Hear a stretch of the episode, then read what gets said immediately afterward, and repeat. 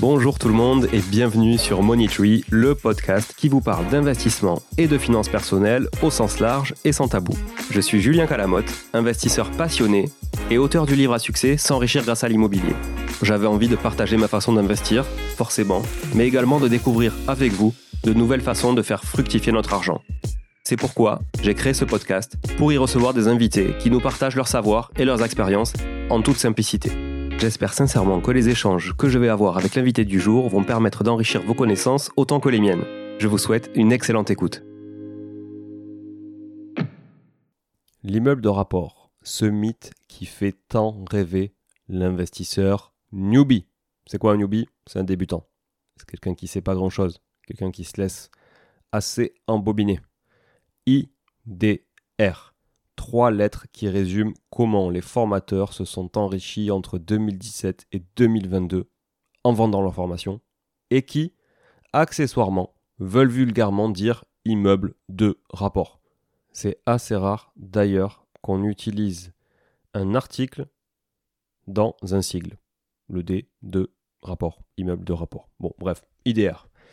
Une stratégie à haut rendement, paraît-il. Pourtant, l'IDR pour moi, est loin de n'avoir que des avantages. C'est vrai, les rendements sont souvent maximisés. C'est pas grâce d'ailleurs au fait d'acheter une plus grande surface la plupart du temps. Ça, c'est ce qu'argumentent souvent les formateurs.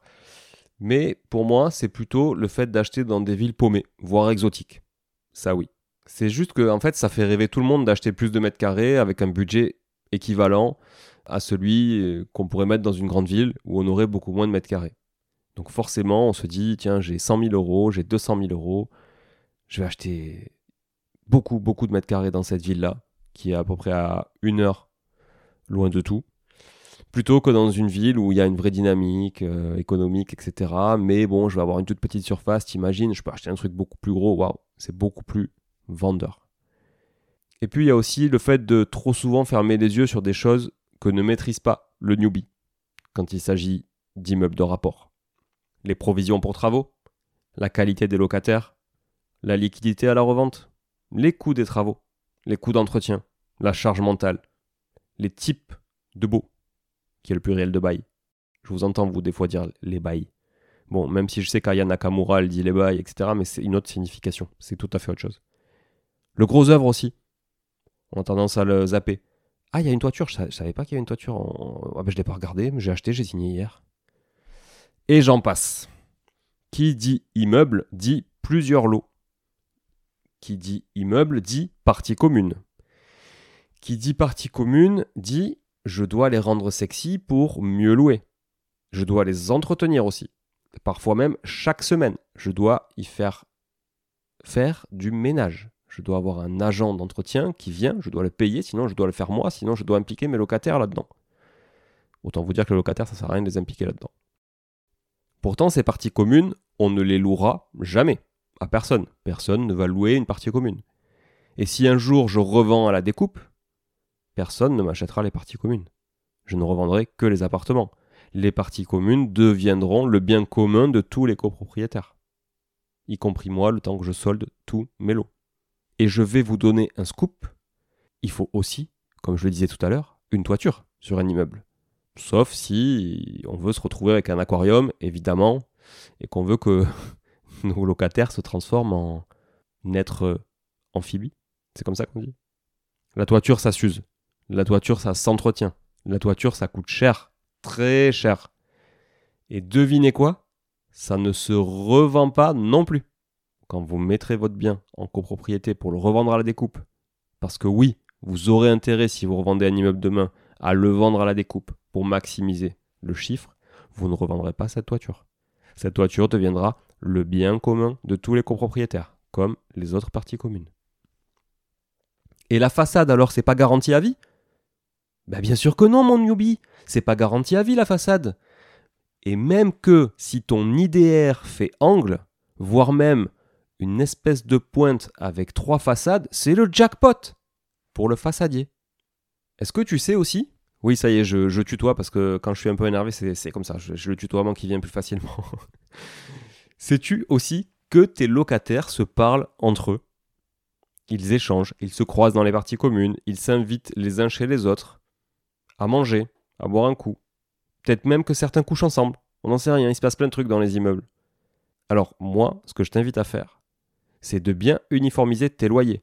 Parce que le jour où il y en a un qui se rend compte qu'il paye beaucoup plus cher que son voisin, qui paye lui moins cher et qui en plus a une meilleure cuisine et une meilleure salle de bain, je te raconte même pas les discussions, t'as pas envie de les avoir. Donc pour pas faire de jaloux, il faudra uniformiser les loyers. Mais ça, c'est pas toujours évident. Et quand l'un des deux foutra le bordel dans l'immeuble, devine qui tous les autres locataires vont appeler. Devine. Tu l'as? C'est ton 06. Ou ton 07, si t'es un peu plus nouvelle génération. Ça fait 15 ans que j'ai fait mon premier investissement immobilier. 15 ans que j'investis dans l'immobilier. Alors oui, il y a des périodes où j'ai pas du tout investi, des périodes où j'ai investi beaucoup, mais j'ai cumulé énormément d'expérience. Et surtout, j'ai cumulé énormément de charges avec des locataires. J'ai des immeubles en monopropriété, j'ai 57% d'un immeuble en copropriété, donc je suis majoritaire dans une copropriété, ce qui revient à prendre les mêmes décisions que dans une monopropriété. Et j'ai, comme vous le savez, beaucoup de lots diffus en copropriété. J'ai de la courte durée, j'ai de la colocation, j'ai de la location standard, j'ai de la location nue, j'ai des locaux commerciaux. Je dis pas que l'un est meilleur que l'autre. Et même si au début, je pensais que c'était le cas parce qu'on a toujours, toujours tendance à penser que ce qu'on fait, c'est la bonne solution et qu'elle est meilleure que la stratégie du voisin. Mais ça, c'est quand on n'a pas la possibilité de tout faire qu'on se dit ça. Aujourd'hui, j'ai bien diversifié. Je pense pas que la monopropriété soit meilleure ou moins bien que la copropriété. C'est d'ailleurs pour ça que je possède les deux types de biens. Mais ce que je veux dire, c'est qu'il faut arrêter de faire croire à des noobs. Ouais, les noobs, c'est comme les newbies. C'est pareil. C'est un, je pense que c'est un, un diminutif. À des noobs de l'investissement que l'IDR à 100 000 euros en contrée lointaine est un Eldorado. Il y a d'autres moyens de s'enrichir. Il n'y a pas que celui-là. Il y a aussi d'autres moyens de se casser la gueule et de faire des erreurs. Il n'y a pas que celui-là. Et comme vous le savez, pour ceux qui ont lu mon bouquin, que je suis pas très fan de ce nom immeuble de rapport slash IDR, j'aimerais vous poser une question. Si j'ai un appartement en colocation, est-ce que ça devient un ADR ou est-ce que c'est une CDR J'aimerais bien que vous me répondiez là-dessus. Non, parce que, sauf erreur de ma part, il n'y a pas que des immeubles qui rapportent. On est d'accord? Bon, si vous êtes là, c'est que vous avez écouté jusqu'au bout et a priori, l'épisode vous a plu. Si c'est bien le cas, n'hésitez pas à le partager autour de vous. Notez ce podcast sur Apple Podcast et Spotify en laissant un commentaire 5 étoiles. Je ne vous le répéterai jamais assez, mais c'est grâce à vous que ce podcast vit aujourd'hui et peut continuer de vivre en vous proposant un contenu toujours plus qualitatif. Merci encore, je vous retrouve très vite sur un nouvel épisode de Money Tree. En attendant, je vous souhaite la meilleure des réussites dans vos projets et un bon enrichissement. À très bientôt.